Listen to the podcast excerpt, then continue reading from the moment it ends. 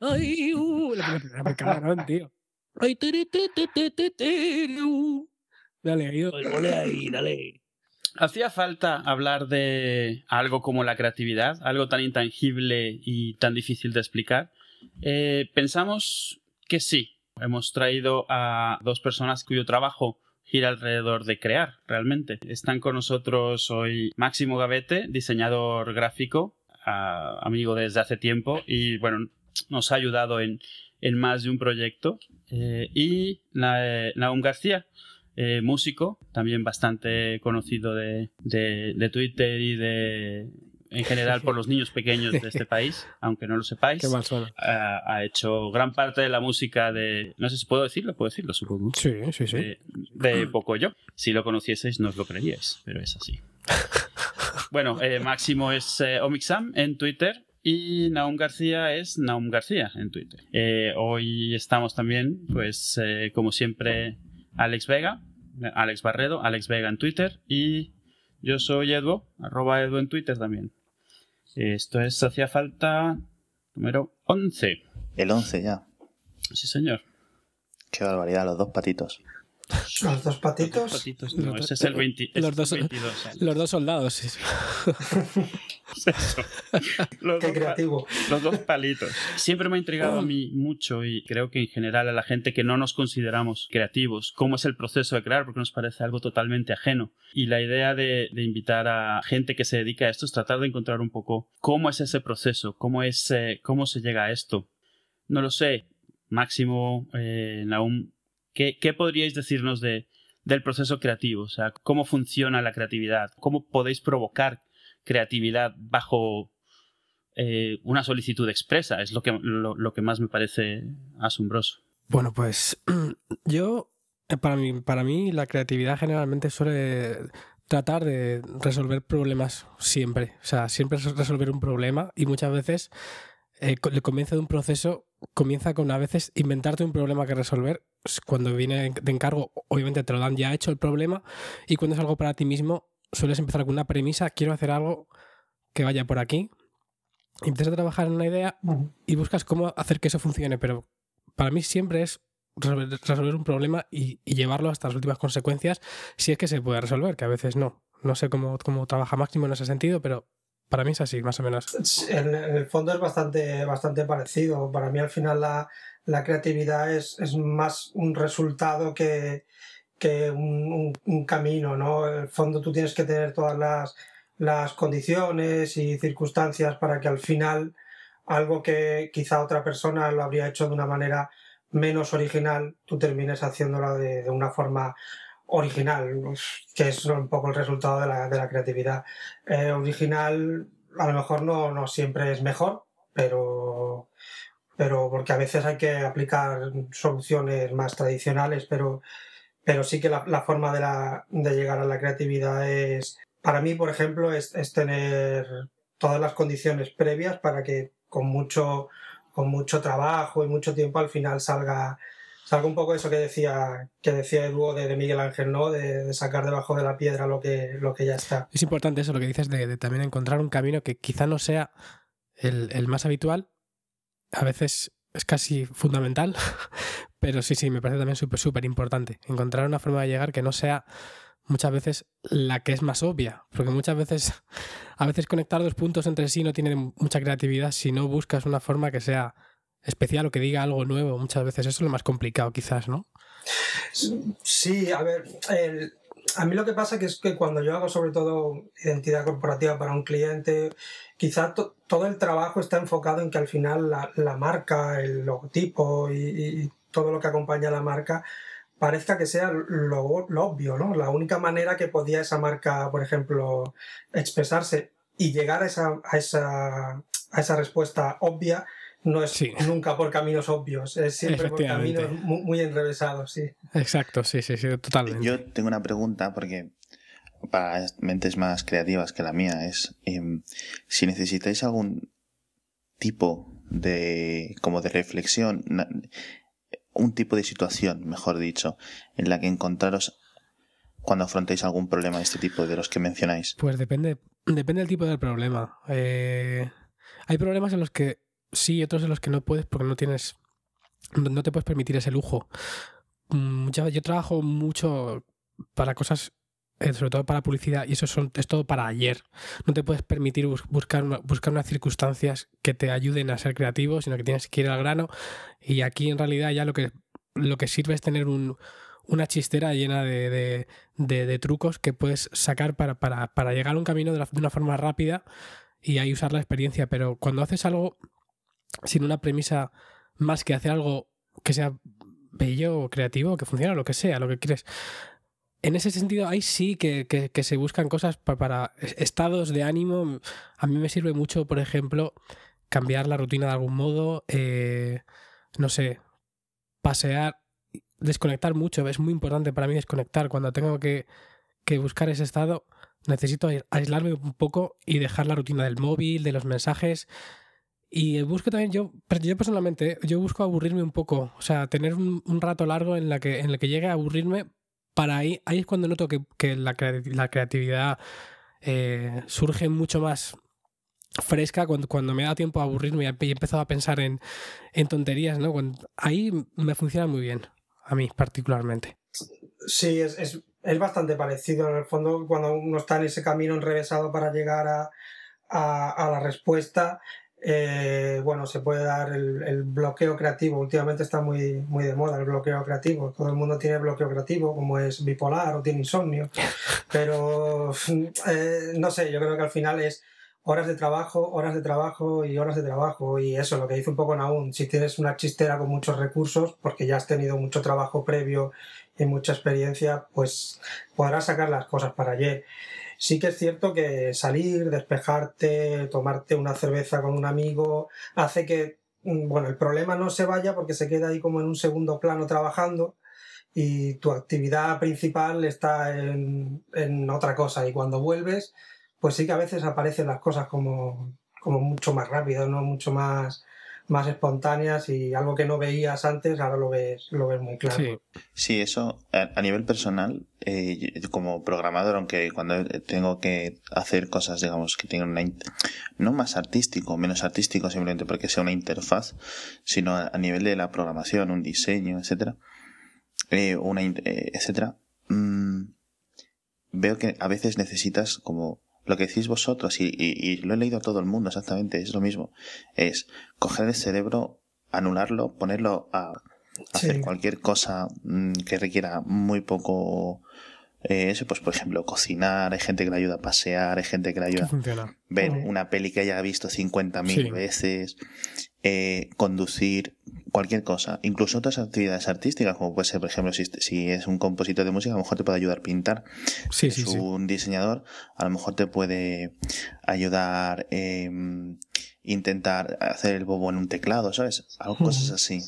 O sea, simplemente dejar el, el cerebro en, en reposo. Y el cerebro por detrás es una de las cosas en las que se sabe muy poco. Siempre está trabajando, como, como, como en segundo plano, que lo decía Máximo. Y yo creo que ahí, ahí es donde está el proceso de esto es eh, el poder de cerebro de las múltiples de los miles de millones de conexiones que hace hasta que una encaja. Y cuando una encaja, sabes que ha encajado.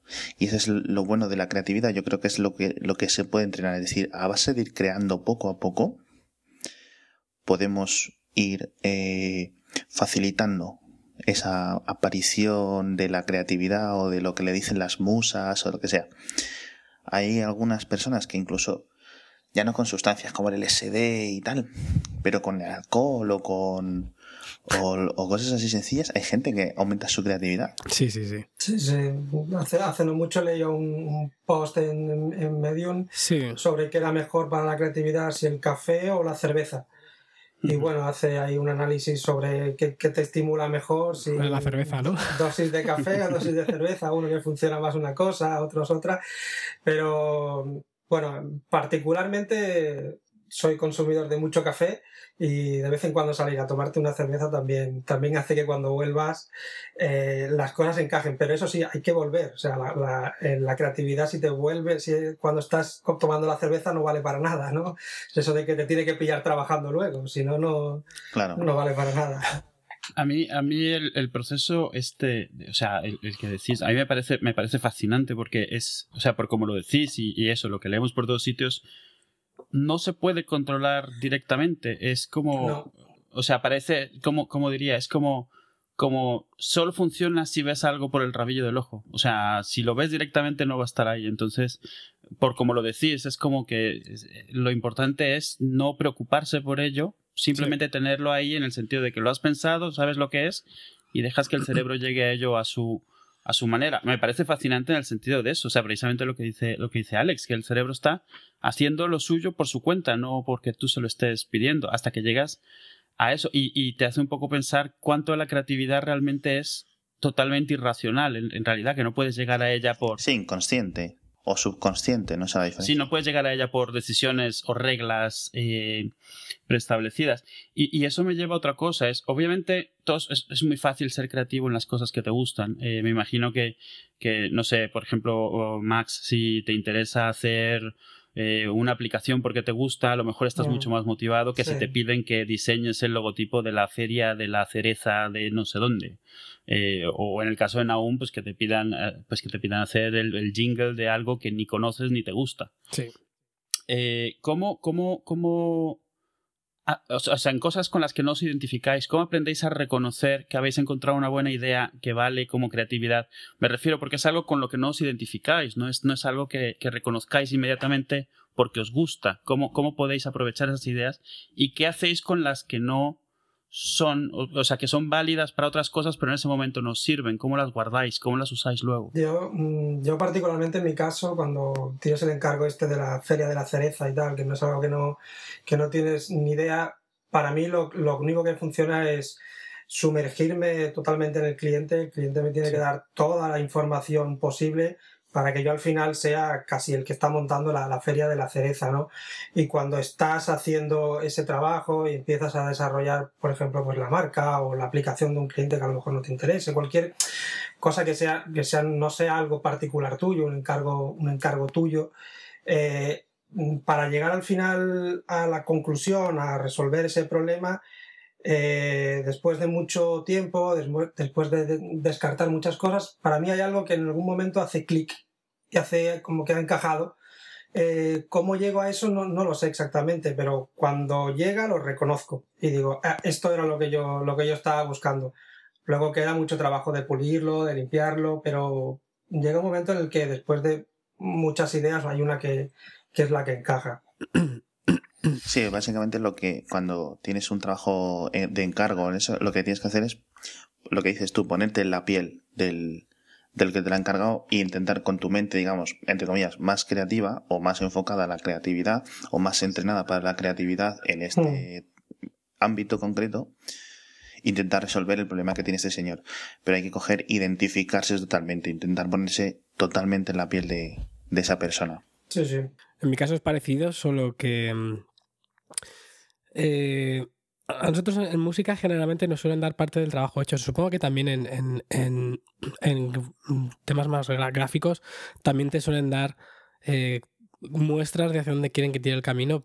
No sé si es lo normal ahí o no. Como un, como un punto de partida, una idea inicial. Un, briefing, básicamente un briefing en que te, den, te den ya ejemplos más o menos. En, el, en, la música lo cierto es que últimamente yo no noto que, que se nos intente involucrar mucho en, la sensación de muchas veces en lo que quiere decir un anuncio o lo que quiere decir una campaña. O, mm, pero sí que nos dan...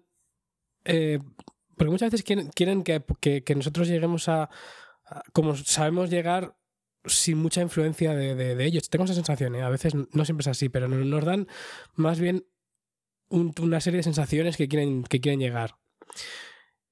Y, y que a partir de ahí tenemos que llegar en plan de esto es, eh, queremos que sea épico, queremos que sea, que, que, te haga, sí, eso, aparte eso es muy común, ¿no? Que queremos que 30% te haga, más épico. Sí, sí, sí, sí, es como, queremos que te haga sentir eh, como parte de algo muy grande, cosas así, ¿no? Pero al final el problema es que, que en temas de publicidad los, los, los mensajes son muy comunes, entonces en ese sentido hay un músculo ya muy desarrollado y, se va a, las mismas zonas. Pero suele ser así, más, nos hablan más de sensaciones en general muchas veces y no, y no de la marca en sí, sino no, pues de, la campaña en particular. ¿Qué, qué quieren expresar con la campaña?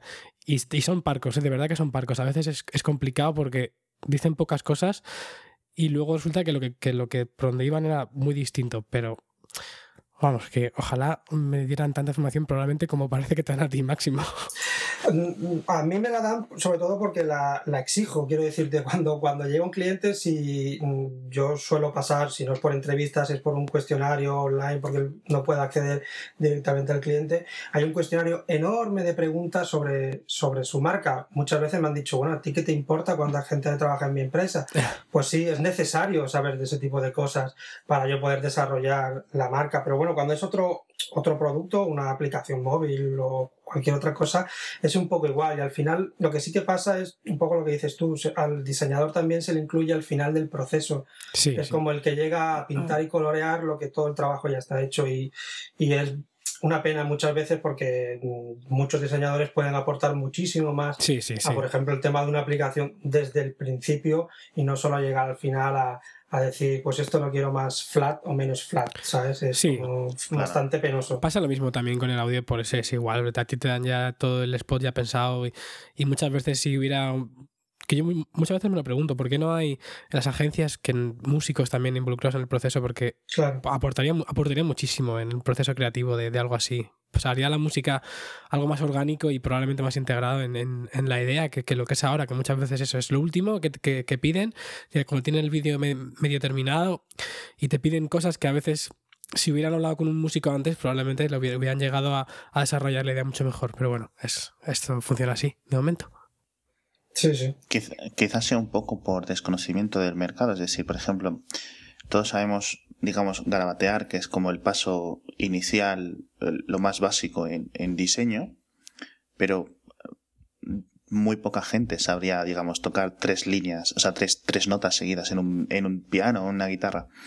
Yo creo que el, desconocimiento musical, o el, de los acordes, etcétera, es mucho más de, por ejemplo, pues eh, yo tengo un logotipo y he visto muchos logotipos y sabría coger un bolígrafo y intentar hacer un apaño, ¿no? Poner eh, el, si mi, si mi empresa empieza por B, pues hago una B o no sé qué, empiezo a garabatear. Pero, sin embargo, en, en, en, música es mucho más complicado. Sí, sí, sí. O sea, creo que está un, es un, no, no, no, no necesariamente más complicado, simplemente menos extendido entre la sociedad. Sí, sí, totalmente. Por eso por eso la gente muchas veces se corta un poco más a la hora de, opinar o de, o de decir ciertas cosas sobre, sobre la música que se hace, que sobre, yo creo que sobre diseño gráfico hay mucho, o las empresas son los, se sienten mucho más, eh, no sé cómo no, eh, decirlo en, en, en inglés, en title, ¿no? Se sienten como autorizados, ¿no? A, decirte, a decirte cosas, ¿no? Y de la música muchas veces se, se, cortan mucho o se avergüenzan mucho, vamos, hoy mismo hemos tenido una reunión con un cliente para terminar un, trabajo y, y, se avergonzaban mucho ellos mismos, decían, mira, esto que te voy a decir es que a lo mejor yo, no tengo ni idea de música, soy un, un censo completamente en esto, pero creo que tal, y lo cierto es que muchas veces es, es, es cierto, lo que a veces piden cosas que no, no tiene sentido lógico, pero, pero, pero sí, sí, es, es, así. La, la, música es más es otro rollo. O sea que os, quita, os quitan los músicos el escuchar la frase, pues mi sobrino, eh, los diseñadores están más sí, Estamos, estamos muy acostumbrados a escucharlo, pero yo en parte, y no en parte, sino en una parte muy grande, le echo la culpa a los propios diseñadores. Yo creo mm. que hemos estado mucho tiempo eh, no explicándole bien al cliente cómo hacemos las cosas y por qué hacemos las cosas. Y llega el cliente y tú le entregas el, el logotipo o lo que sea azul, el cliente te dice azul y ¿por qué no verde? dices, por verde. No, quiero decirte, no, eso, eso pasa mucho. Es decir, no, si tú lo has puesto azul, tendrás unas razones, tendrás que explicárselo al cliente de por qué son las razones. Si has elegido una tipografía, por qué la tipografía. Si esto tiene un tamaño, por qué lo tiene. Y muchas veces eh, vamos un poco subidos, creemos que el cliente tiene que saber cómo funciona nuestro trabajo y no es cierto, el cliente sabrá de su mm, tarea, de su producto y nosotros de por qué hacemos las cosas como las hacemos. Y es labor nuestra explicarle al cliente eh, por qué hacemos las cosas. Si no, esto es un poco opinable todo y no, no es así, no es todo, no es todo opinión. Exacto, básicamente lo que estás haciendo es justificar tu, sueldo, justificar tu valor añadido. De claro, exactamente. Si, si, me pagas es por algo, no, no es por, por ser amigo mío. Lo malo es que casi siempre, muchas veces, o sea, tienes que decir, bueno, confía en mí, que soy profesional, pero a veces hasta que no, se le, no, no le enseñas eh, que, no funciona, eh, no estás atascado ahí. Eh. Sí, claro, sobre todo porque hablamos de cosas que a final de cuentas, como decíamos antes, no son tangibles.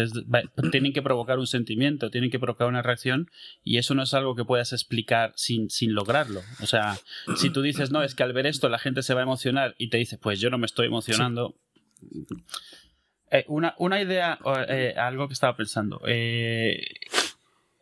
Os, pasa de el, síndrome del martillo, digamos, lo de de repente se os ocurre una forma muy original, un estilo propio de hacer algo, música, diseño, da igual. E, es, es fácil caer en el en que sea un martillo y todo parezcan clavos y empezar a tratar de utilizarlo en algún sitio en vez de usarlo donde sea adecuado o no es algo común, no sé, que se te ocurre una tonadita y el primer sitio donde te preguntan ya piensas que la tonadita puede valer o, eso, un, garabato como decía Alex y, tratar de ver en que el, primer cliente al que se lo puedes meter porque te gusta mucho y, a lo mejor no, no, distinguir. En diseño, en diseño pasa y pasa porque hay muchas tendencias y se van creando muchas tendencias muy rápidas y mm, pasa de que has comprado una tipografía hace poco y dices, hostia, estoy deseando ponérsela al próximo cliente que llegue o tengo una paleta de colores que me encanta y la... pero claro, cuando llega la hora de la verdad, llega el cliente, eh, no, te puedes regir por principios, por esquemas generales que tienes tú de cómo debe ser el diseño en general, pero eh, limitar al cliente porque tengas una tipografía concreta ya que quieras usar o algo así, me parece cruel con el propio cliente, porque sí es verdad que luego le puedes vender la moto, ¿no? Pero, pero en hmm. fin, no, no debería ser así, aunque lo es a veces, eh, y últimamente con algunas tendencias está pasando mucho, sí. En música no tengo la sensación, o sea, yo quizá a veces, eh, si me pasa eso, quizás sea con cosas un poco más técnicas o, de, lo que es de, de, sonido en sí, de, sonido 100%, o sea, no de, no de creatividad, ni de composición, ni, ni, ni de color, ni de instrumentación, porque tengo la, yo tengo la sensación de que, de que el mundo de la, de la publicidad y del audio eh, en general es, eh, sobre, todo, sobre todo publicidad, es conservador. Entonces, eh, no les gusta innovar demasiado. y si quieren un tema con ukelele, te lo van a pedir. Y si no quieren que tenga ukelele, te van a decir muy claro. Y si quieren que tenga cuerdas, te las van a pedir y, y va a tirar por ahí. Entonces ahí la capacidad que tiene muchas veces de, de, de, aportar cierto tipo de cosas está muy limitada y es solamente en casos muy específicos tienes la posibilidad. Entonces, no es como, ah, tengo esto, lo voy a usar ahora que. No, es que es muy complicado que te O sea, lo puedes tener esperando ahí y quizá te va a encajar algún día. Pero no, es muy difícil, es muy difícil. Muchas veces más de, ah, mira, tengo este este, este plugin, este sonido nuevo, tengo este piano y lo voy a usar, sí, pero eso, o sea, ellos no van a notar nada especial, es algo como que tú sabes que suena muy bien y lo vas a usar, pero no es nada más, o sea, no, no llega más allá, al menos a tengo a un, a un nivel de, encargos y sobre todo en el mundillo que estoy yo ahora, en otros mundillos será distinto seguramente, y mandas sonoras de videojuegos donde probablemente serán más abiertos de miras, quizás sí, ¿no? Pues tipos de loops o de, de romper el sonido probablemente te dejen, pero en publicidad es muy conservador. Y, justo estaba pensando en eso. Es, eh, eh, no sé, se me ocurría, por ejemplo, que, todos podemos reconocer un anuncio de los Fesser, por ejemplo. O, música de Bert McCreary en una, en una serie de televisión. Sin embargo, son creativos, pero tienen un estilo propio. Y, eh, mi, duda es dónde un estilo propio deja de ser eso, un martillo que aplicas a todo y realmente es un estilo, pero puedes moverte dentro de esa creatividad. Y supongo que no tiene una respuesta simple, obviamente. Es como, como como Danny Elfman, ¿no? También es uno de los músicos. Sí, exacto, que, que los reconoces, o sea. Pero nadie diría que no son creativos. No, y eso que lo, curioso de, de, Danny Elfman es que su, su, estilo es, es un, tipo de, un tipo de armonía, ¿no? O sea, es como jugando con los semitonos y siempre. Ahí, en ese sentido, él se, se metió en un, en un en un jardín del que ahora le cuesta mucho salir, porque es como siempre ese mismo tipo de música para el mismo tipo de películas, pero bueno, ahí, ahí está. O, como John Williams, ¿no? que todas las, las canciones de, son parecidas, el mismo tipo de, de, melodía, que son geniales, pero Sí, la verdad es que es muy complicado. Sí, ¿eh? Pasa en diseño, en diseño gráfico también. Hay diseñadores que los reconoces detrás de, sus trabajos muy fácilmente. Puedes reconocer trabajos de, Massimo Vignelli eh, porque se limita a usar cuatro tipografías y el 90% de las veces es helvética, pero claro, es él y lo hace muy bien. Entonces, claro, él, él a lo mejor se lo puede permitir así. Eh, otra, otra corriente es decir que, no, que el diseñador no se tiene que ver ¿no? por debajo del, producto final y no reconocerse. Yo si son ideas generales en cuanto al diseño, es decir, pues el diseño tiene que ser el mínimo diseño posible o este estilo Dieter Rams o algo así, pues entiendo que sí, ¿no? que, mm, tiene que haber unas pautas eh, iniciales pero que se note mucho al, diseñador debajo del diseño no, no, no, lo creo no lo creo oportuno para, para, el cliente y el producto al final porque cada cliente y cada producto tienen, tienen sus necesidades. Sí, y me imagino que si llega un momento en el que, en el que suceda, realmente no estás buscando creatividad diferente, sino ese estilo. No sé, es como los, los títulos de película de Saul Bass, por ejemplo. La gente los reconoce, pero porque son suyos. Eh, y yo creo que pides un poco su firma más que, más que algo totalmente diferente. O la música de John Williams, pides una firma. Cuando los hizo él sí que fue creativo. Quiero decir, los títulos de crédito hasta ese momento no eran nada y él le dio un protagonismo eh, fundamental dentro de, del cine. Claro, ahora es pedir algo a los Saúl Bass, entonces ya eso, sí, claro. ya es un estilo, ya es una técnica, claro. Pues al tema de esto que estamos hablando, pues eh, por ejemplo pasa una cosa eh, en el estudio en que yo trabajo. Bueno, pues hizo, se hicieron un, par de, de, spots que fueron bastante populares en los que el, estilo del anuncio pues era una canción con una letra muy graciosa, ¿no? Que, que daba mucha risa y, ya está, ¿no? Pues qué pasa, es que se convirtió durante, durante un tiempo, todo el mundo quería que hiciéramos eso. Y, claro, pasa una cosa, que nosotros generalmente para este tipo de propuestas ya no vienen con la, con la creatividad hecha, la letra viene ya hecha. Y el spot, luego, pues hay mucha gente implicada y el resultado final de un spot depende de un equipo muchas veces de muchísima gente. A veces hay mucho dinero metido y hay producciones que son como películas cortas a veces. Cada vez menos porque no hay dinero, pero bueno.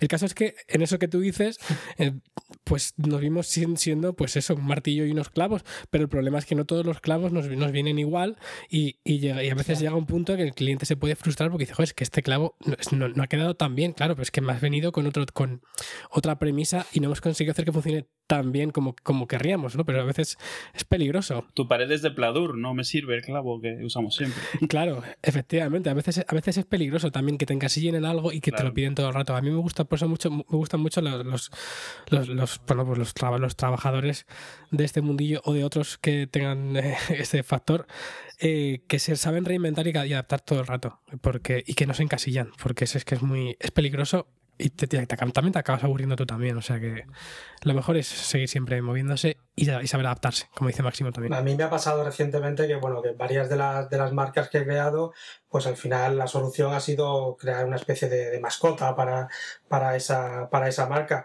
me han llegado correos y correos de yo quiero uno, yo quiero, pero a lo mejor no lo necesitas, a lo mejor tu producto no necesita tener un mono, un mono como, como, como logotipo, ¿no?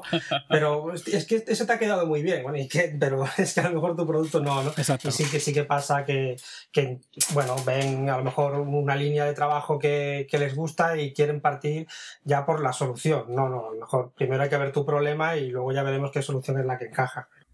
Y a la, una pregunta que tengo yo, y a la hora de, de realmente, de cuando estéis trabajando para otros o cuando estéis trabajando en vuestros propios asuntos, como haréis de vez en cuando, ¿cuáles son las diferencias principales que notáis vosotros? O sea, ya no simplemente el estar, el, el estar restringido por las ideas de otros o las, las guías iniciales de otras personas, o, y luego tener una libertad más en el, en el, en el producto final, pero ¿qué, qué diferencias veis? Eh, a grosso modo. Principalmente el tiempo. Principalmente cuando es un producto personal o algo que quieres desarrollar porque tengas cierta necesidad, que sí que hay veces que, pasa. Eh, es el tiempo. Si eh, estás desarrollando algo y, no, y al final no cuaja, pues lo paras el tiempo que quieras y luego ya seguirás. Con el cliente eso es imposible. Tienes un timing normalmente muy ajustado y tienes que sacar el trabajo. Pero de todas maneras, a mí personalmente cuando tengo que hacer algún producto, tengo, quiero hacer algún producto mío o desarrollar algo, eh, me suele hacer de cliente a mí mismo y redactarme el propio briefing que le pediría a mi cliente y las mismas condiciones que le pediría a mi cliente, porque, porque si no es que no sé, o sea, si no tengo el, el problema que tengo que resolver, no, no, no, sé resolverlo, no sé qué hago, no. Entonces pinto y coloreo, pero no, no diseño. Para mí diseñar es resolver un problema. Entonces, si no me lo plantea un cliente, me lo tengo que plantear yo.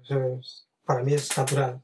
Yo no es tan, no es tan similar en el sentido de que eh, yo puedo hacer, eh, cuando haces música para, para, vender un producto, es música para vender un producto y ya está. Y ese tipo, eso, eso está ya, es algo muy, intrínseco a una, una, creación musical.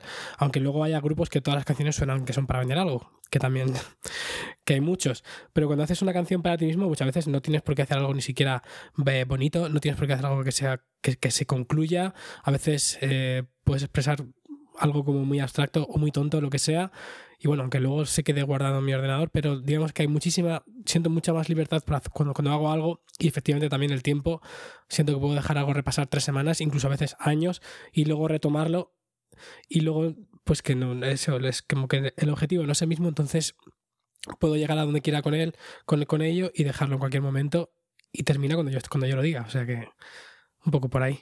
O sea que el hecho de tener más libertad en, el, proceso creativo quizás te dé un poco más, pues como de, mucho más margen para, trabajar, ya no solo en el tiempo, sino que da en, la creatividad. De todas formas, eh, claro, hay dos tipos. Y una, pregunta es que vosotros trabajáis, pues, eh, tú ahora mismo, por ejemplo, más en publicidad, Naum, y Máximo más en imagen corporativa.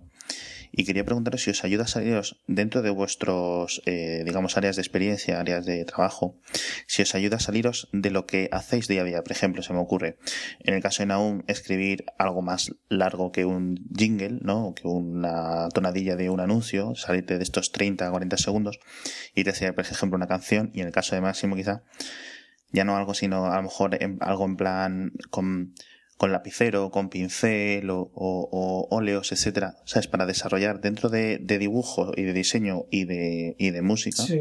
si os ayuda luego incluso con vuestro trabajo, ah, el hecho mí, de experimentar. A mí sí, a mí mucho, o sea, me, me ayuda porque es que pierdes la noción de, de, de, la realidad, de lo que es la música. No hay que, no hay que olvidar que una, una canción es un, o sea, un anuncio es un trozo de canción, pero cuando haces decenas de anuncios al final es como que todo, todo te, te, parece lo mismo. Y yo, yo para mí, bueno, aparte de que por el cariño que le tengo a este, a este mundillo y, y lo importante que es para mí la música, o sea, es imposible que, que, me ciña solo a lo que hago de trabajo. Siempre estoy haciendo cosas. Ahora estoy, estoy produciendo algún disco también de, de gente, siempre estoy tocando y, y si es que si no fuera por eso se te queda, se te, se te queda la cabeza en modo publicidad todo el rato y eso no es bueno ni, ni siquiera para cuando haces publicidad ni, cuando, ni para cuando luego quieres hacer otra cosa.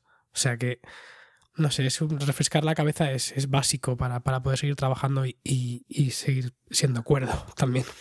Sí, en mi, en mi caso pasa. Yo creo que los diseñadores también a veces nos limitamos a cuatro herramientas que manejamos muy bien y, y no, no, no, nos, gusta salirnos de, de, ellas, pero es muy necesario y tanto aprender mm, técnicas nuevas como técnicas muy antiguas. Eh, eh, ir y a lo básico, por ejemplo, a la hora de componer un texto y empezar a componerlo con tipos de madera y de plomo una imprenta uh -huh. te, te, hace ver y entender mucho mejor lo que luego haces con, con un ordenador y pegarte tres tardes haciéndolo eh, con tu amigo el impresor de esa manera hace que luego vuelvas a, tu trabajo normal con, con, ciertas ideas mejoradas y, tirar por otros caminos nuevos, en mi caso a lo mejor temas de animación o, o de código que empiezas a tocar, pues también te, te, hacen, te hacen mejorar en, lo que haces diariamente. Quizá esto, todo esto influye también en esto de dejar el cerebro, digamos, un poco parado y, y al estar haciendo otras cosas que encima yo creo que tiene un plus porque están dentro de, o sea, digamos, están las áreas. No sé si términos científicos, tener las áreas más de vuestro campo más activadas, como esto que siempre dicen, no, pues aquí está más el área de la, del, del habla, aquí el área de la música, aquí el área gráfica, ¿no? Del cerebro, cuando nos enseñan estos mapas del cerebro. Hmm. Eh, está ese plus de tener esa parte activada, es decir, en el caso de Naum estar componiendo una canción, en el caso tuyo estar ahí mirando las tipografías, cómo se hacen, etcétera. Y aparte, estar sin la presión del trabajo, sin no sé qué, eh, con su tiempo, su de tiempo a, reflexionar sobre lo que estás haciendo más. Quizá eso sí que os ayuda mucho. Sí. Vale. Totalmente de acuerdo. Eh, vale.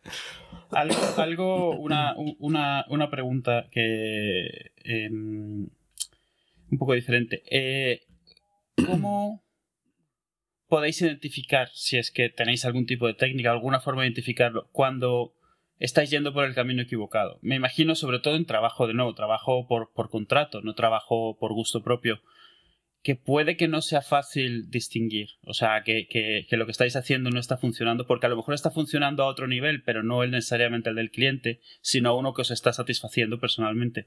¿Cómo saber, cómo detener eso? ¿Cómo, cómo reconocerlo? ¿Existe alguna forma obvia o es, es feeling? Al final de cuentas todo es feeling.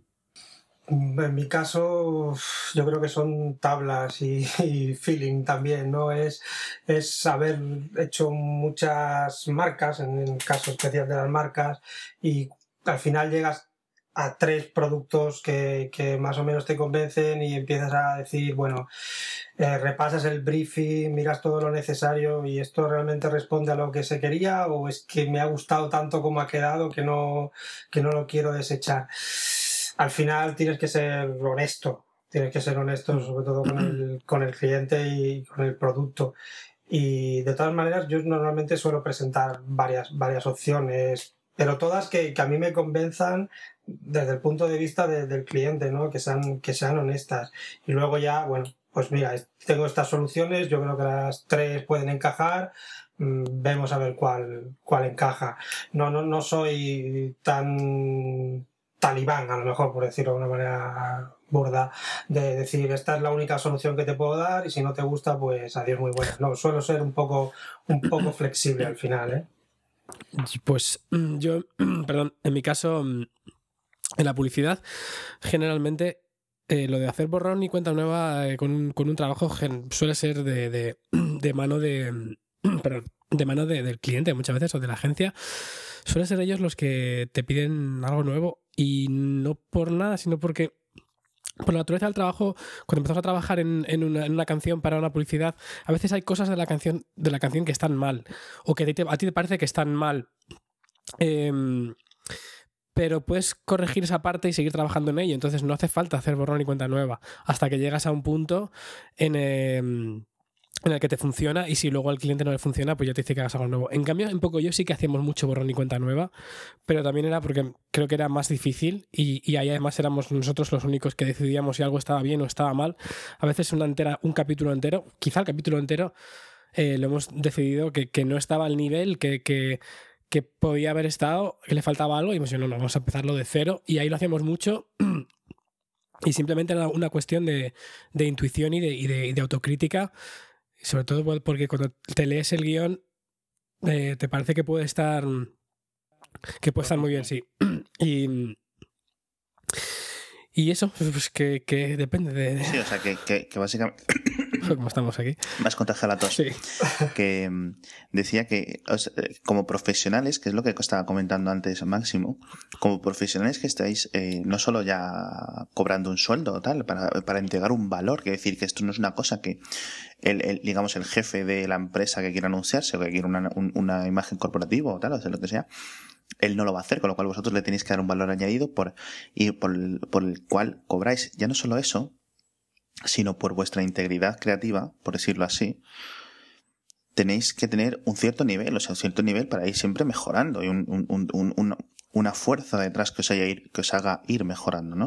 O sea, quiero decir que mmm, tampoco, pero tampoco os podéis, eh, digamos, eh, ni quedar cortos porque tampoco podéis entregar un trabajo a medio hacer.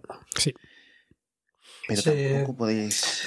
Quizá, no sé si tiene un límite superior. No sé si explicarme. No sé si me estoy explicando. Es decir, que decir, al final, si voy a hacer un, un, un, ejemplo que no he inventado. O sea, si tienes que hacer un anuncio de cervezas, tampoco te puedes coger, ir a recluirte dos años a un monasterio a pensar en la cerveza y el lúpulo. Estaría bien. Y componer con órgano y no sé qué. O sea, al final. Bueno, que, estaría muy bien, ¿eh? No, ojalá que te lo pagaran. El ejemplo es bueno. Pero que quiero decir, al final, pues tienes, imagínate, un mes, no sé lo que será, para componer el jingle de la cerveza es, y al final acaba siendo, pues, la cancióncita del verano, gente joven así de 35 años, camisas de cuadros y, y para adelante, ¿no? Pero hay que decir, tanto hay un límite, vosotros veis un límite que yo creo que si lo veis, inferior, es decir, de vuestro trabajo tiene que tener un mínimo nivel. Y, un límite superior. Yo tengo la sensación de que el límite inferior a veces cuesta, cuesta, mucho mantenerlo porque muchas veces las circunstancias, bueno, eh, o sea, a veces el cliente quiere algo muy claramente y quiere que lo hagas de esa forma y a veces al final tienes que claudicar, ¿vale? Si lo quieres así y no hay manera de convencerte de que, de que no, está, no, está muy bien, quizá haya profesionales que digan, no, pues entonces yo no te lo hago, no es mi caso, yo trabajo para, trabajo para otra gente, trabajo para un estudio y cuando, y en ese caso, no tienes más narices. Lo bueno que es que cuando con el trabajo y con los años, el límite superior va creciendo, crece en trabajos esporádicos, de pronto notas, notas que has llegado a una nueva eh, cima. Y ahí es lo bueno, y ese es el trabajo que al fin y es el que te importa. Pero luego todo lo demás es el de pagar eh, facturas, va oscilando en base a muchas cosas, a muchos factores que muchas veces no depende de ti. Si tienes tanto trabajo como para poder decir que no a cosas porque sabes que, que no te va a merecer la pena, que no te va a aportar o que va a ser un trabajo feo, está guay, si lo puedes hacer. Pero tienes que estar en esas circunstancias. Muchas veces, para pagar alquiler, a veces no tienes más narices que hacer de todo. Y, yo creo, bueno, mi, experiencia, perdona, no, mi experiencia es un poco más en la parte de diseño.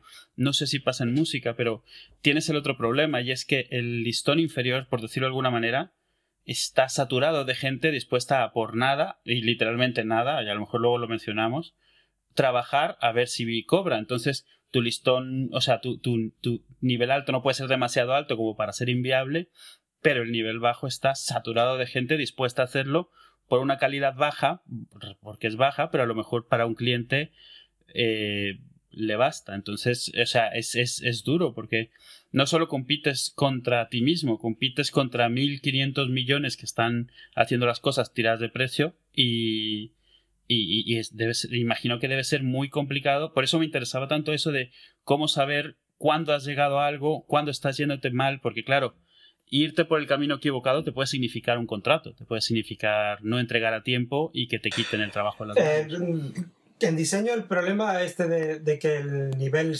bajo está muy bajo y los precios están bajos y hay quien lo hace gratis y tal. Eh, yo por mi parte no, no, puedo estar pensando en, lo que pueden estar haciendo otros diseñadores y, y cuando me llega un cliente eh, me tiene que convencer su producto, yo tengo que sentirlo un poco en, mis tripas, y aunque hay veces realmente que sí, que, que, que, no es algo con lo que mm, tengas mucho apego, pero tienes que buscarte algo que te haga, que te haga verlo, verlo positivo. El límite por arriba, eh, yo sigo viendo mis trabajos anteriores y algunos digo, ¿qué cojones? Y otros digo, ole tus cojones. Quiero decir, eh, veo muchas cosas con las que me siento muy orgulloso y otras cosas que hoy día ya no haría, no haría igual en, en absoluto, ¿no? Pero, pero yo creo que en cada momento cuando, cuando se hizo cada, cada producto era honesto, honesto con, con y con, conmigo mismo. Sí, no, yo lo. Obviamente, mi, mi, mi, hermana es diseñadora, entonces de, de, alguna manera un poco he visto. Y he tenido muchos amigos músicos, pero es un poco diferente porque la música, la gente está un poco más concienciada de, de. No hay que convencerla de que no es algo tangible, es algo sentimental, es algo de emoción, es algo eh, emotivo. Entonces, no hace falta decírselo demasiado para que lo entienda, pero por ejemplo, con el diseño pasa mucho y pasa lo mismo con programación hasta cierto punto la gente que no se dedica a ello o que no lo ha visto de primera mano lo trivializa mucho, tanto el proceso creativo como tal, como el, la ejecución, porque no es solo que se te ocurre, sino llevarlo a algo tangible, algo sólido que presentar. Eh, y, de nuevo, pasa es por lo que digo que pasa con programación, es porque alguien que no sabe programar normalmente piensa que todos los programadores exageran porque esto es, bueno, lo quieres hacer, haces, te estás 10 minutos en el ordenador y queda hecho. Sí, sí. Y, y, en el diseño pasa lo mismo y a mi modo de ver es un poco... Antes mencionábamos que, que, hoy en día como que cualquiera puede agarrar y decir que su hijo de 15 años le hace mejores logotipos creo que es una cuestión de, de, de, épocas y ahora la tecnología, hay tantas herramientas tan fáciles de usar que, que, la gente confunde saber utilizar un programa con saber utilizar realmente una técnica o un estilo o un, una forma de trabajar. Eh, yo, recuerdo amigos que se pillaban el Corel Draw pirata hace 10 años, hmm. hacían tres cosas y claro, eh, podía parecer un logo interesante, lo que sea, hasta, hasta, que luego veías que realmente solo sabían hacer esas tres cosas. Pero para gente que no está empapada es muy difícil a veces convencerles de la diferencia tanto del trabajo creativo como de técnica, como de lo que, lo que hay detrás de crear algo así. Y es el único sitio donde sí siento que mi experiencia personal, eh, igual que la de Alex en programar, sí, sí tienen un poco de equivalencia. Eh, para programar, igual que para diseñar, para hacer música, tú tienes que hacer algo donde no hay nada. Y lo único que tienes son ciertas herramientas y lo que se te ocurra. O sea, lo que se te ocurra con esas herramientas para, para llegar a eso. A quien no está metido en eso es muy difícil que, que entienda qué estás haciendo y por qué es difícil y por qué puedes estarte para hacer algo muy simple, pues toda una tarde intentando varias cosas, una no funciona, otra no se te ocurre, de repente que la mejor forma de programar a veces es eso, que te bajes a tomar una cerveza y, y, y, de repente dices, coño, y tienes que ir corriendo a hacerlo porque ya se te ha ocurrido cómo tener que hacerlo. y, no sé, es, eh, es un problema, por lo que, decía, lo que decía Máximo, creo que a veces hay que educar a la gente que te pide cosas creativas, porque a veces no es solo el hecho de, de, de hacer con los dedos y que aparezca. Es educar un poco al cliente porque es que es lógico que el cliente no tenga por qué saber cómo son, cómo, cómo, hay que llegar al final a, la solución de un diseño o de algo de programación, pero también educarnos a nosotros mismos a la hora de explicar lo que hacemos. Quiero decirte, es que hay que decirle, oye, mire, esto lleva tanto tiempo por esto, por esto, por esto y por esto, y dar razones, no, no tanta queja, últimamente hay demasiada queja, creo yo, sobre todo por parte del diseño, es que el cliente no me entiende, pero te has explicado, explícate bien, hombre. Y en mi experiencia personal, la mayoría entran en razones. Al final, eh, cuando les das argumentos de peso, pues ven el valor de haberte contratado, porque si no, si es todo opinable, pues lo puede hacer su sobrino realmente, a lo mejor. Sí, que sepan por qué has hecho lo que has hecho y por qué están viendo lo claro, que de, a dónde va su dinero, al fin y al cabo. Mm. Yo en ese sentido noto muchísima diferencia en, en ese trabajo cuando a veces los clientes vienen al estudio, hay una diferencia abismal a la hora de, convencerles de que, de que lo que has hecho es adecuado para, para, lo que, para su producto porque no sé, no sé por qué, no sé, la verdad no sé por qué será, pero, pero parece que la gente cuando está en su, en su oficina está condicionada por un montón de cosas que, que también eh, coartan su capacidad de, de, recibir el mensaje que estás enviando y parece que cuando van salen desde de, ese estado mental del estrés y de, y de las cosas ya que tienen preconcebidas y se relajan y de, pronto lo ven y a mí, bueno, si eso es mano de santo ¿eh? en, en, mi trabajo ahora mismo. Cuando vienen siempre todo se resuelve en dos horas, dos, tres horas como mucho está resuelto.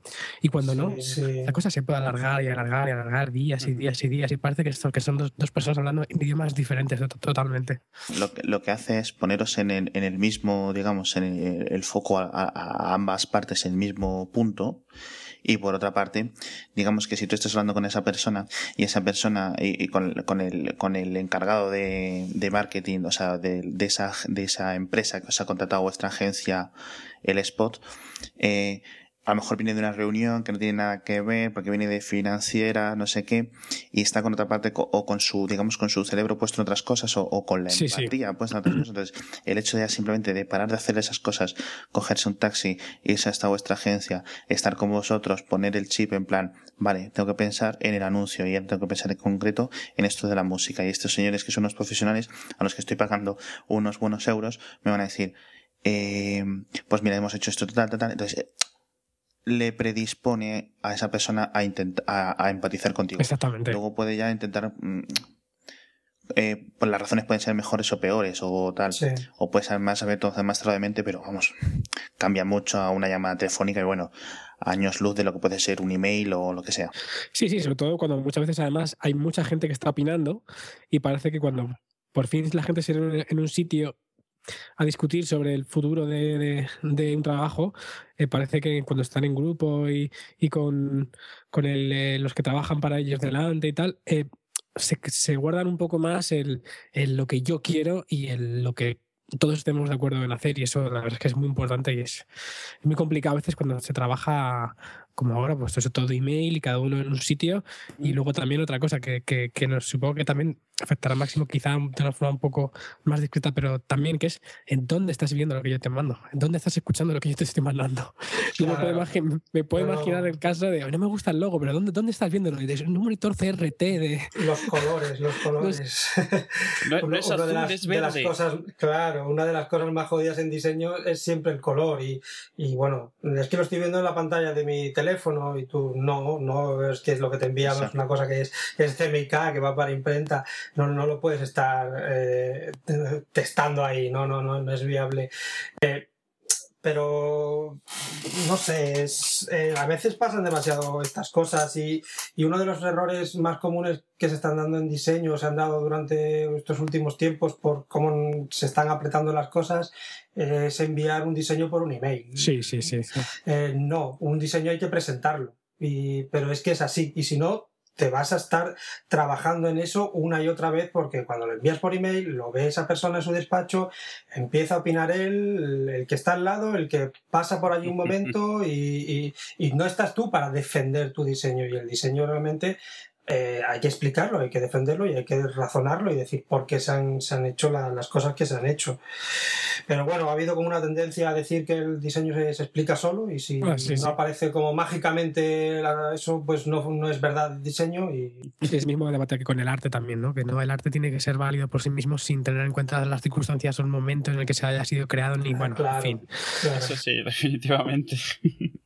Pues una, no sé, eh, para, para un poco ir cerrando, una algo que se os ocurra, eh, alguna trampa, eh, no sé si se puede decir así, de, del proceso creativo, de, de, no sé, a lo mejor cuando te dan demasiada libertad, cuando te dan demasiado poca, algo en lo que puedes caer, que puede afectar negativamente ya no tu trabajo, sino precisamente ese proceso de crear para él, o sea, en qué cosas puedes caer. Y a mí se me ocurría precisamente eso que mencionaba, lo del martillo, lo de que te guste tanto una técnica que intentes meterla en todo. A mí me funciona mucho mejor que haya, que haya limitaciones o las más posibles. Para, para mí la, limitación, de hecho, en sí es una, es una herramienta creativa muy potente. Eh, decir, por aquí, por aquí, por aquí no, por aquí, por aquí, por aquí sí. Generalmente cuando hay límites para mí esto es mucho más fácil y mucho más rápido. Y es un truco. Decir, bueno, de hecho es que muchas veces mm, cuando yo, a mí me apetece hacer cosas para mí, muchas veces lo primero que impongo son las limitaciones a la hora de desarrollarlo. Sí, sí, mm, te tienes que poner cuantos más límites mm, mejor. Diseñar para mí es, es limitar y por de ahí la importancia que tiene el briefing, porque es donde el cliente realmente te está limitando la solución que tú vas a dar. De lo peor que te puede pasar es que te digan, no, no te quiero contaminar, tú eres el artista. Y es como darte un cheque en blanco a, nada, porque no, es lo peor. Es horrible, no, no, no, eso es, es morirse, sí, sí, sí, es terrible, es pesadillas, no, no duermes no vives, no comes, no juegas a las tobadas. no, no, no. No, porque la, solución que le das valdría para cualquiera y eso no sería una solución. Exacto. Yo tengo otra pregunta y es, eh, bueno, realmente me, pasa siempre, cuando tenemos eh, gente en, el programa, me pasa siempre que me, empiezan a, salir, a salir preguntas, me encuentro sintiendo delante del micrófono mientras os escucho. Eh, tengo dos preguntas. Una, en rutinas de por las mañanas, no rutinas, digamos, pues, de, o quizás de por la noche, oye, cada uno tiene sus, sus, sus horarios. Eh, ¿Qué rutinas encontráis? Eh, venga, respondedme a esto y luego os hago la otra pregunta. Primero, si quieres tú, Máximo, si tienes alguna rutina concreta, ya has dicho antes lo del café, etcétera. Pues. Sí, yo, yo soy de mañanas, de, de, mañanas de mucho madrugar y empezar con un, con un buen café y no empezar revisando mails ni nada. Si ya tengo la tarea iniciada, pues ponerme pues un par, tres de horas, pum pum con la tarea y luego ya descansas un rato, pues eso, revisando emails o haciendo otras tareas más administrativas o, lo que sea. Y ya por, por, la tarde soy como una especie de, medio zombie que no, que no controla tan bien el, el trabajo. Voy bajando todo mi, toda mi energía. Creo que es por el tema del café. Que, te da ese, ese pico al principio y luego ya tiene una bajada brutal. A mí me pasa porque yo no tomo café. Yo no tomo nada de café. Entonces, eh, yo me levanto por la mañana y bueno, lo, único que yo intento. Pero bueno, supongo que es, que es un, ejercicio personal, no sé si tendrá que ver con la creatividad, no creo. Es que intento variar pequeñas cosas de, de por las mañanas. Desayuno prácticamente lo mismo, eso sí, pero intento ir cada día trabajo quizá de una forma distinta, varias pequeñas cosas. Hay días que me apetece escuchar música, y otros días que me apetece leer. Eh, intento variar un poquito eso porque si no me da algo, pero no creo que tenga que ver con la creatividad. Luego yo soy muy, muy metódico trabajando, eh, en el sentido de que, de que funciono razonablemente eh, parecido siempre, más o menos. O sea, no, soy bastante productivo cuando me pongo, trabajo rápido y, y puedo trabajar bastante tiempo sin cansarme. Será porque no tomo café, probablemente. No, sí, Voy a empezar a dejarlo. La motivación de, de, hacer lo que te gusta. Sí, sí, la verdad es que cuando, yo me concentro en un trabajo y, y, estoy entretenido, me meto en mi película y me puedo tirar mucho rato, aunque luego tampoco, tampoco es sano, ¿eh? porque, porque no. Pero, pero yo si hace falta hacerlo, lo he hecho muchas veces y me he tirado trabajando hasta las 12 de la noche en algo si, cuando ha hecho falta o más y, y, no pasa nada. Y yo estoy, la verdad es que cuando estoy trabajando, si, si está funcionando lo que estoy haciendo, yo estoy como a, como a tope, estoy con la energía por las nubes y luego cuando pare, eh, tardaré un buen rato en bajar, pero durante, ese momento es como si, como estuviera cafeína natural, no me hace falta. Ya, ya, luego, ya luego pasas factura. Sí, sí, ¿no? Sí, sí, hay un momento, sí, hay un momento de adrenalina ahí brutal cuando estás trabajando en algo que te gusta. Sí, sí. pasan las horas, pero muy rápidas, ¿eh? Pero, pero, pero que ni comes ni nada. O sea, pasa. Bueno, es la, hora, es la hora de comer. Si paro esto, pierdo algo. Sí, sí, sí. Que muchas veces es lo que pasa, sobre todo cuando son cosas tuyas más que, más que de otros, porque pero cuando son cosas tuyas dices, esto tengo que, que, que, agarrarlo, tengo que dejarlo aquí hecho antes de, antes de dejarlo, porque si no se me va a ir y no, te puedes tirar cinco horas y no comes y luego dices, esto no es bueno, voy a hacer otra cosa en mi vida. Especialmente por eso, eso que dicen de entrar en la zona que le llaman, que es, llega un momento en el cual estás un tiempo en algo y empiezas a coger un ritmo, una velocidad, empieza todo a salir que lo que prefieres es para nada tocarlo, o sea, y seguir ahí, aunque no comas, aunque no duermas. Sí, sí, sí. Porque te das cuenta de que estás produciendo una velocidad que, es actual. Y qué importante es para eso tener una, herramienta que no se te interponga en el camino, ¿eh? Qué importante. Uf, sí. que muchas veces es que es verdad, se, se, sobreestima un poco eso, pero para poder ser una persona, para poder ejercitar la creatividad, eh, aunque sean, un poco moñas, pero es verdad, hay que tener una herramienta que, que, maneje sin pensarla, porque si, si no es, imposible. O sea, es como que voy a ser creativo, voy a coger este programa que nunca lo he usado y, no funciona. o sea, tiene, que ser como, como que no lo ves. sí, que no, tengas que pensar en ello. Sí. Claro, claro, claro. por, eso, Por eso muchas veces hay, mucha gente que, que prefiere a veces eh, para cierto tipo de trabajos o, para todos en general, obviar directamente la tecnología o cualquier cosa que complique más, el proceso y ir a, ir a lo básico, ¿no? Pues como la gente que de pronto pues, no quiere salir ni el del boli y el papel porque le parece complicar mucho, que bueno, pues conozco mucha gente que son ilustradores y no quiere hacer otra cosa, o bueno, gente que, va a grabar un, disco y quiere que, que sea grabado en cinta y no tocar nada y no hacer overdubs, no hacer regrabaciones ni tener nada que ver con el proceso, que también es algo o, utilizar, aprovechar tecnología que está limitada por cómo es. Yo conozco gente que escribe, que escribe historias y ahora están fascinados, por ejemplo, con un tablet, con un iPad o así, porque como no puede hacer muchas otras cosas mientras están escribiendo, les permite abstraerse completamente. Eh, vamos, le, le ponen modo avión y no les entra nada y están el programa no, hay, no tiene forma de tener otro programa abierto ni les llega absolutamente nada más.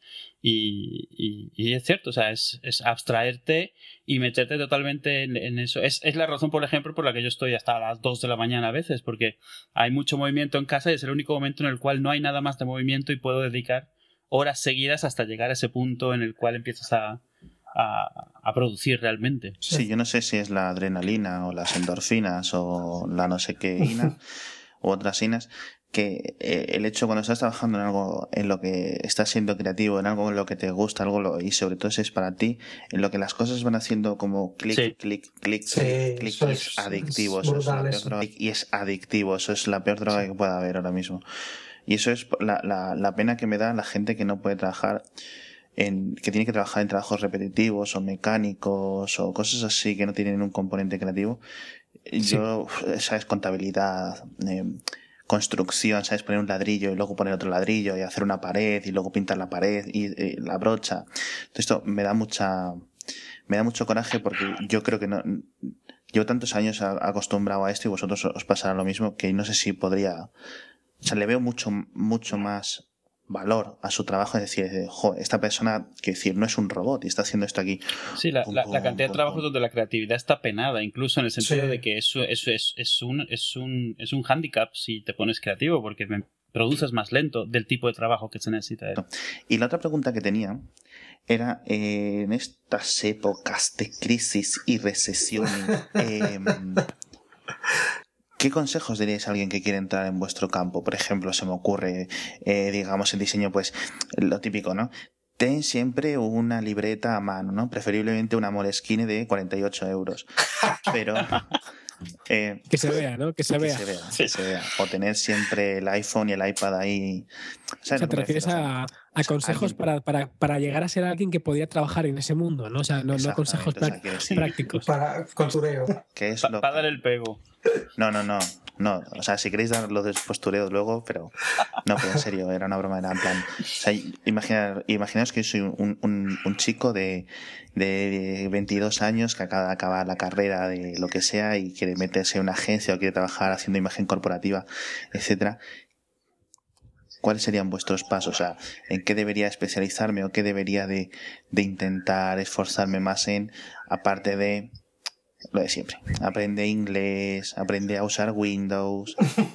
Yo le diría que, no sé, que se guiara por, por instinto, básicamente, y que si acaba de salir y se quiere meter en una agencia, cosa que le va a costar la vida, porque en la agencia entra poca gente ahora, eh, que haga en la que le guste, en una que el producto que salga de esa agencia sea el que le guste y no lo haga simplemente por, bueno, hay que hacerlo por dinero, ¿no? Pero que no lo haga únicamente por eso y si se lo quiere montar por su cuenta, que empiece a coger clientes donde el producto final sea algo que le va a gustar a él. Sí, pero y, un y un paso antes, es decir, ya, o sea, no, esto no es una respuesta, no, no me vas a dar una respuesta, porque si me la pudieras dar, no estarías hablando aquí conmigo, estarías mm, diciéndosela a Rajoy, decir, cómo conseguir ese trabajo, o sea, cómo, cómo, cómo acceder a, a esos, eh, a esos empleos, no, no a esos empleos, sino cómo llegar a estas empresas que quieren un diseño.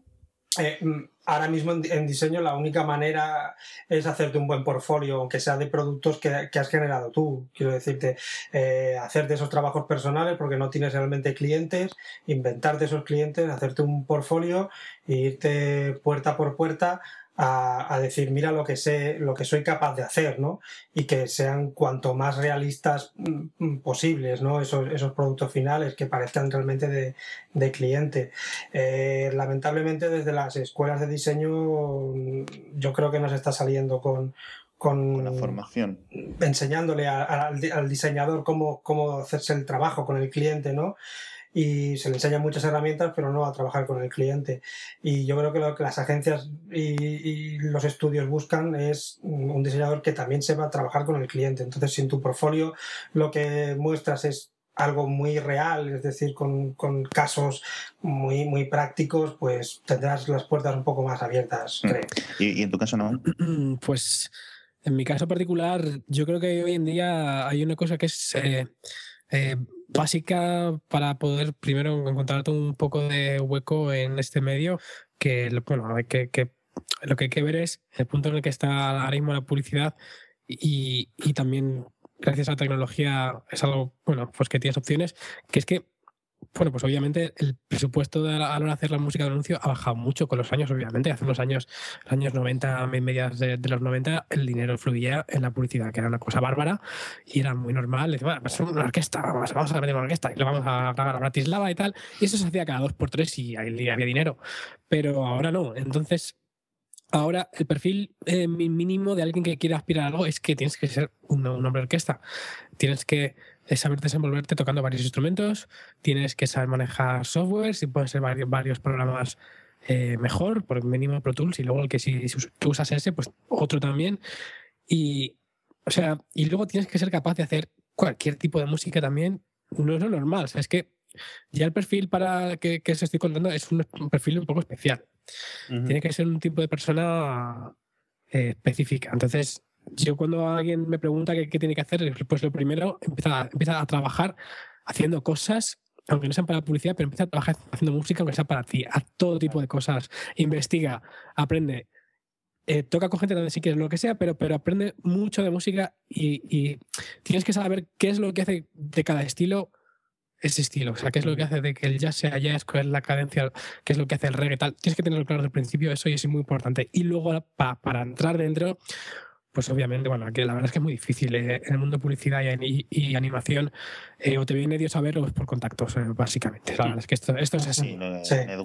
A mí me vino Dios a ver con un poco yo, eso es así, porque, mm, bueno, pues por el tipo de empresa que era Zinkia, buscaba a alguien sin experiencia previa, querían algo fresco y, y bueno, pues yo los encajé. Y por suerte llevaba ya muchos años haciendo, haciendo música para mí de todo tipo y como siempre estaba solo, pues hacía yo mis cosas y grababa todo en las canciones, bajos teclados, voces, eh, cantaba hacia los, coros y les encajé, pero, pero si viéndolo desde una perspectiva de otra persona que empieza, es muy difícil y hay que, hay que hacer mucho de todo. Y, y nada, esperar que al final algo salga ahí, pero es muy complicado, muy, muy complicado. Yo creo que, creo que es mucho más difícil que, que bueno, pues no sé, creo que en música, en, perdón, en diseño se lleva mucho el portfolio y hay muchas páginas web de portfolio y, me consta que hay gente que mira en los portfolios y busca gente, busca talento y se mueve mucho. Pero en música, en música, uf, es, es como un mundo mucho más cerrado, mucho más. Entonces, Algo que quería comentar, y justo lo mencionas de portfolios, yo lo había pensado también, hay... Ahora hay, hay, hay, muchas webs tipo Dribble que se dedican, que son como, no es un portfolio, pero es un mini portfolio que puede usar el diseñador. Y SoundCloud que creo que SoundCloud es lo más cercano a un portfolio de músicos, donde un músico puede poner su música y se, que se oiga, que se la que crea para él mismo y, que le sirva un poco de portfolio. No sé si, si, si tengo razón en que, en que se utilizan de esta manera. Lo que me pregunto es si realmente sirven de algo, si, si la gente que busca y sabe utiliza estas herramientas para buscar gente, bueno, diseñadores, diseñadores, músicos. Músicos no, músicos de verdad que no hay, no se ve mucho mucho research, no, no, se ve mucho cazatalentos y al final es, eh, oye, quiero hacer una música, lo primero es buscar si tienes a un familiar y lo segundo es, preguntar a alguien, pero no sé, yo no veo mucho, mucha búsqueda por, por internet, eh, no lo veo tanto como, como, como sí me parece que, sucede con el diseño gráfico.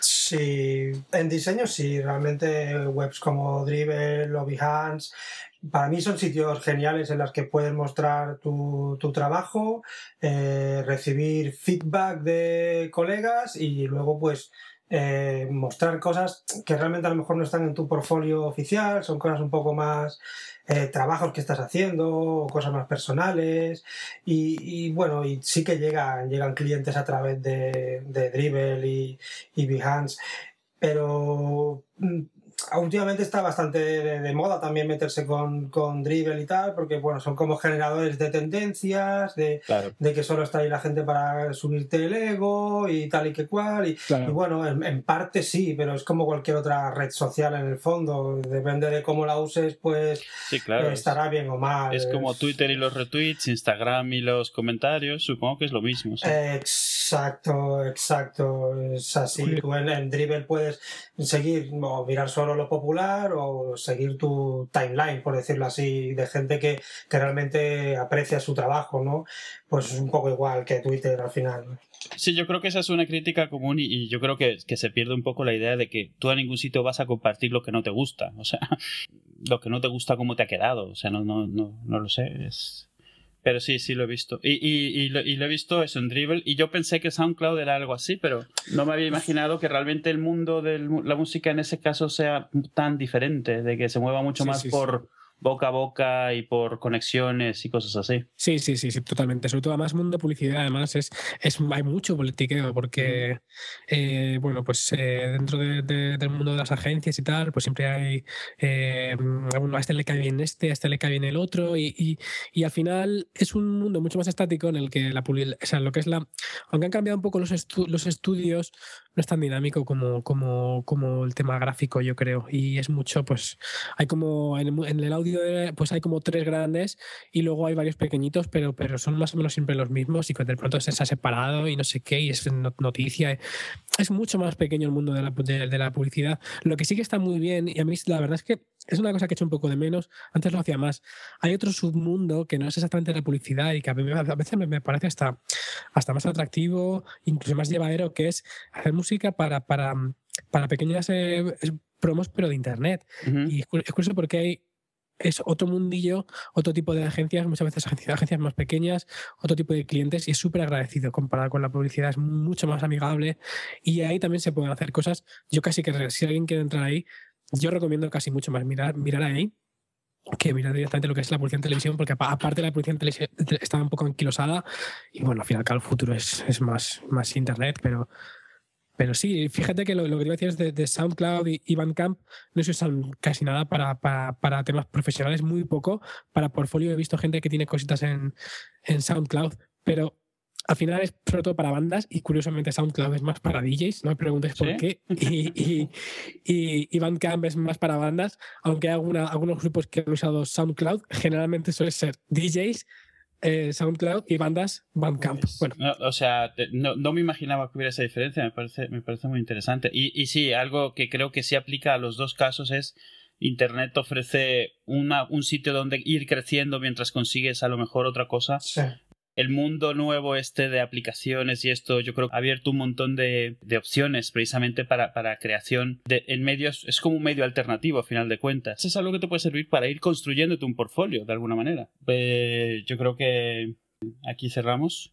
Eh, nos ha gustado mucho el episodio, la verdad nos ha gustado mucho teneros aquí y un tema un poco diferente, a ver si, si encontramos eh, alguna forma de hacer una siguiente parte eh, Alex. Sí, sí, no, no, yo darles lo mismo que estás comentando tú, darles muchísimas, muchísimas, muchísimas, muchísimas gracias por acompañarnos hoy. A vosotros, chicos. Y a ver si podemos hacer uno quizá con, pues, con más experiencias del mercado. Yo creo que es quizá una parte más interesante que se nos ha quedado sin tocar, es que es del mercado, de los clientes, etcétera, más central en, el mundillo más profesional que en el, digamos, creativo, que puede interesar a, a algunas personas.